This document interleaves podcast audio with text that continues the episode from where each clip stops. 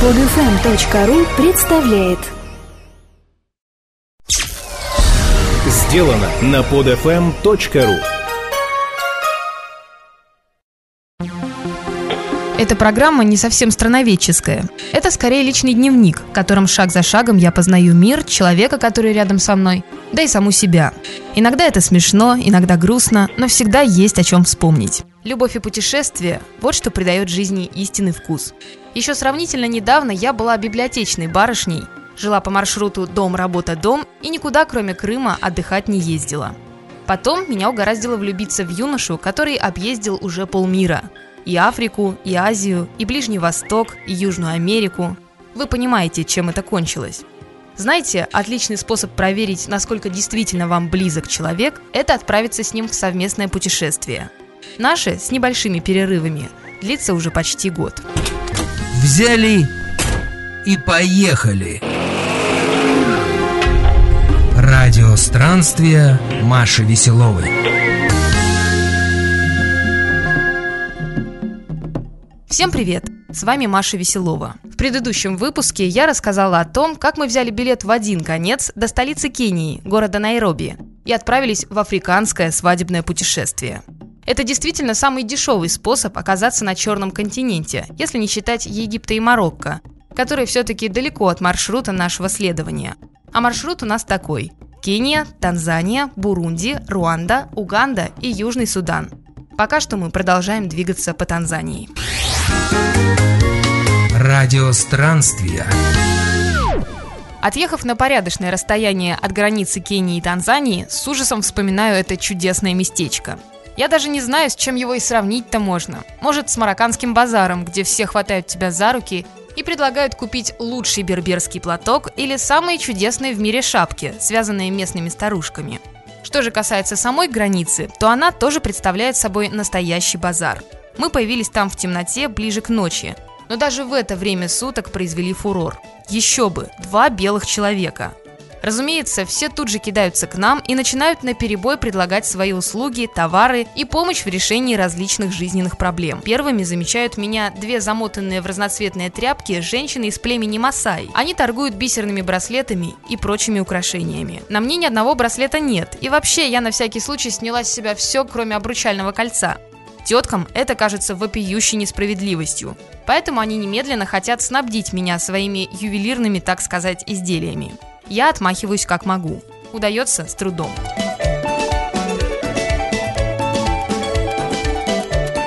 Далее нас ждет обычный парень в кепке и майке, который представляется нам служителем правопорядка и просит предъявить документы для проверки – этот индивид был послан далеко с особенной тщательностью. И, как оказалось, не зря. Про бесконечных торговцев, маршрутчиков и просто праздно шатающихся граждан я вообще молчу. Иногда им просто хочется подойти и пообщаться с нами, чтобы узнать, как дела и куда мы направляемся.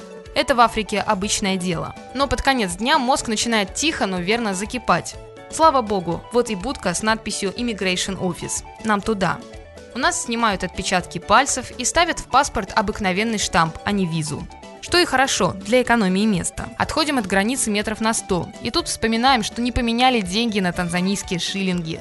Будка, в которой меняют валюту, находится с кенийской стороны. Взявшись за руки и закрыв глаза, на максимальной скорости преодолеваем вышеописанный базар еще дважды. Туда и обратно. Ура, мы спасены. И на полной скорости едем через всю страну на запад. Полезный путевой совет. Визы в Восточной Африке – это затраты не то чтобы очень масштабные, но неизбежные. Существует Восточноафриканский союз. Это что-то вроде Евросоюза.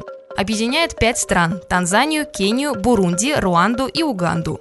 Имеет общий рынок товаров, труда и капитала и даже собирается в ближайшем будущем заиметь собственную общую валюту. Так вот, жители этого Восточного Афросоюза в визах для посещения соседних стран-участниц не нуждаются. Вас, как путешественника, это не касается, потому что при пересечении каждой из границ вам придется платить за визу. Туристическая виза на срок до месяца в Кении, Танзании и Уганде стоит 50 долларов. Можно исхитриться и обойтись транзитной визой за 20 долларов, но получается не всегда. Транзитную визу легче получить в аэропорту по прилете. Она действует 3 дня. Визу Бурунди можно получить на границе, однако там она только трехдневная и стоит 40 долларов. Виза Руанды стоит 30 баксов. Еще в недавнем прошлом все соотечественники успешно получали ее на границе. Но теперь необходимо обратиться в посольство заранее. Впрочем, на сайте руандийского МИДа можно подать заявку на визу, которая обрабатывается два дня, и потом на границе просто сообщить специальный номер. Никаких сложностей с получением штампа в этом случае не возникает. Радио странствия Маши Веселовой. Бурунди, Руанда и Уганда еще впереди. А пока мы продолжаем движение по Танзании и едем к городку под названием Додома. Это столица. Там обитает танзанийский президент, имени которого я никогда не запомню. Что, кстати, обидно, потому что про Путина африканцы знают поголовно. Это у них первая ассоциация с Россией. Впрочем, по поводу президента у меня есть подозрение, что он редко заглядывает в эту самую Додому и тайно обитает в гигантском Дар-эс-Саламе. Ну потому что что тут делать президенту? Додома как столица впечатляет. Там целых два или три высотных здания в пять этажей. Остальное маленькие домики, выкрашенные преимущественно в белый цвет. Наш водитель везет уголь, весьма ходовой в Африке товар. На угле, например, готовят чай и еду на продажу на местных рынках. На угле греют воду для стирки.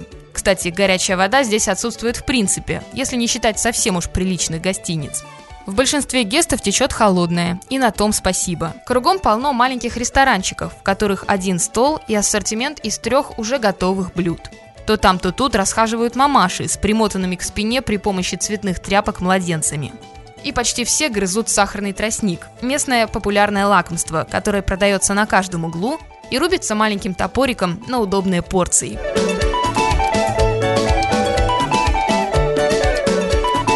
А еще просто повсюду парикмахерские. На стенах каждой из них руками местных умельцев изображены красивые женщины и мужчины. Впечатление такое, что рисовал их шестилетний ребенок. Африканская наружная реклама – это отдельная тема. Примитивизм и кустарность рисунков настолько умиляют, что мы покатывались от хохота и фотографировали почти все, что видели. Местные нашего юмора не понимали.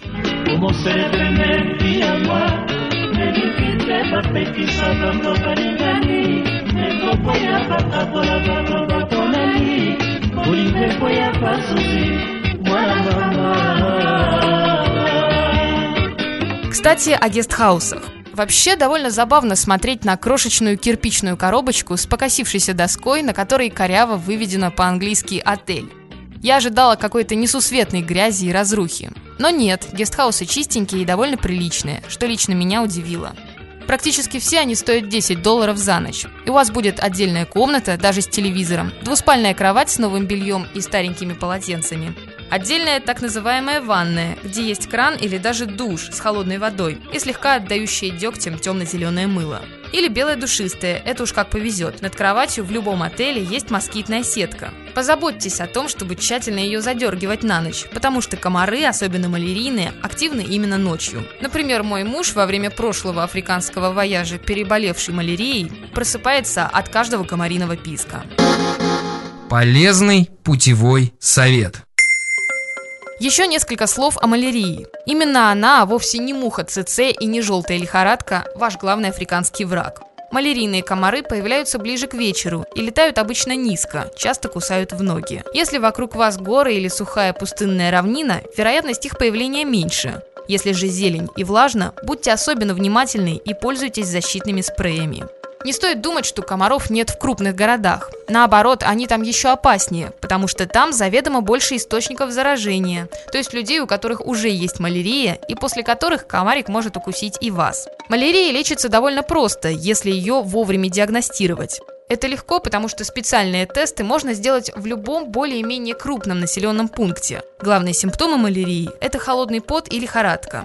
Следует учесть, что приступы накатывают волнами, в зависимости от фаз размножения плазмодия в крови. Так что если вас отпустило, радоваться рано, надо сходить к врачу. Вскоре может накрыть опять, и приступ с каждым разом будет все дольше и тяжелее. Еще в Додоме я впервые увидела прокаженных. Они тут сидят на улице и тянут к тебе кисти без пальцев. Зрелище действительно жуткое. Я, как параноик и паникер, изучила все, что было в интернете о проказе. поняла, что так просто ею не заразишься, и успокоилась. Кстати, отдельные товарищи, которые были в Эфиопии, рассказывали о вещах, которые вообще за гранью добра и зла. Например, приходит в деревенскую лавку прокаженный. У него нет одежды, поэтому нет карманов. Нет у него, собственно, и кистей рук, так что мелочь он хранит во рту. Если ему надо что-то купить, то он выплевывает монетки на прилавок, потом берет товар и уходит.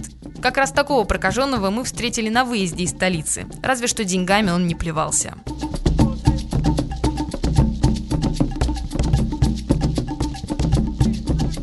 Мы едем в западный городок Кигома, который находится на озере Танганьика. Нам до него еще 700 километров. Завтракаем в придорожной забегаловке. Идеальный африканский завтрак – это банан, кружка сладкого чая. Там и так сахару ложек 5, наверное, но они тебе еще и сахарницу подвинут, мол, сэр, не забудьте. И чапати – такая лепешка из воды, муки и соли, которую пекут на раскаленной сковороде прямо при тебе. В Кигому мы едем не случайно. Там, если верить опыту наших друзей, россияне могут получить визы Демократической Республики Конго. bangonga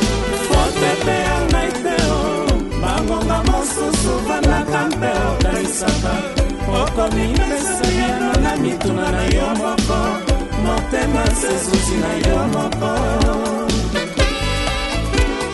mwasi nde mwana ndeke kofi na ye makasi te noki akokufa kopesa ye liberte te noki akokumbwa lokola aviasi bezai Радио странствия. Мы проехали уже половину пути до Кигомы. У местных специфическое чувство юмора. Они подходят к нам и интересуются, почему мы не говорим на языке суахили.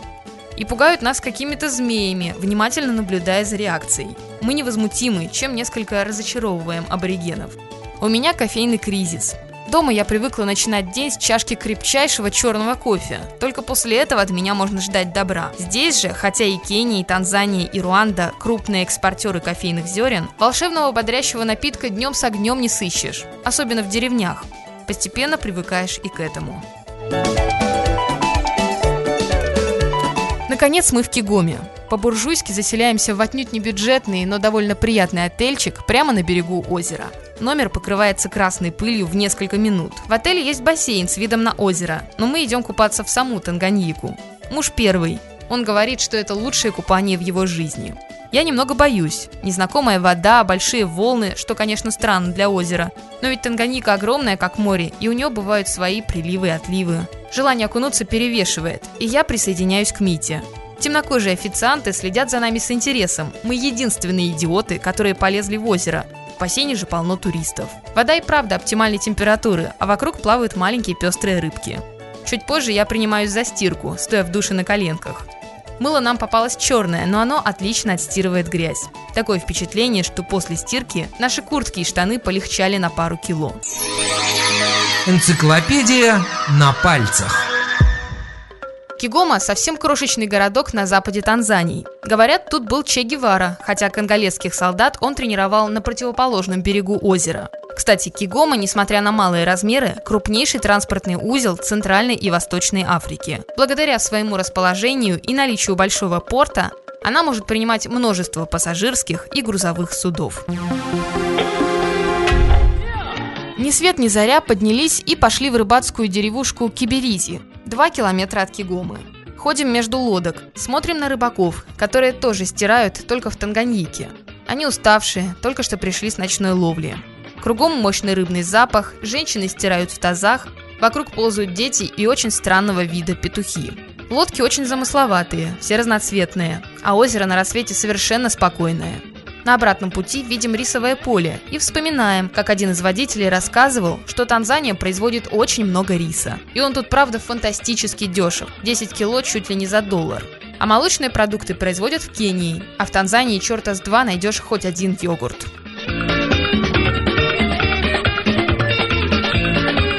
Ну и на десерт о наших тщетных попытках получить визы Конго в Кигоме.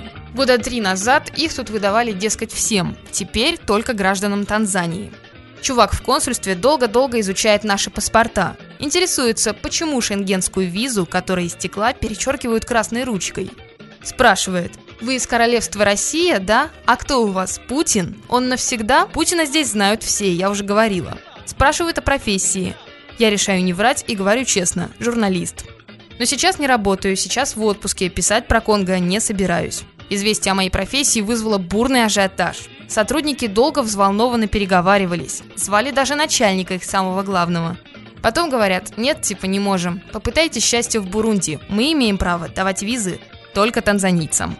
Попытки уплыть в Бурунди на судне по озеру Танганьика тоже не увенчались успехом. Даже грузовых кораблей больше нет. В Замбию – пожалуйста. Конго – бога ради. А в Бужумбуру, столицу Бурунди и еще один крупный порт, все суда отменили еще пару лет назад. Так что с утра пораньше выходим на дорогу и едем по глухой-глухой дороге на границу с Бурунди, крошечной, но очень гордой горной страной.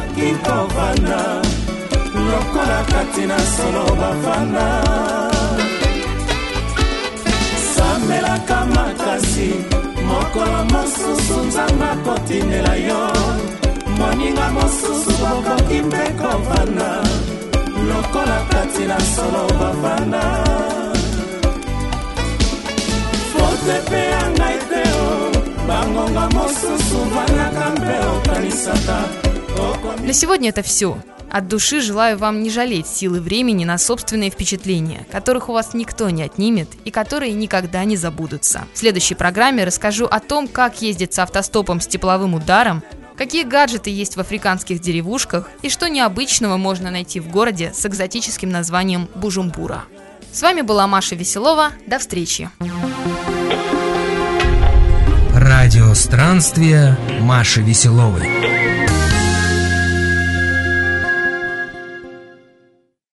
Скачать другие выпуски этой программы и оставить комментарии вы можете на podfm.ru. Скачать другие выпуски этой программы и оставить комментарии вы можете на podfm.ru.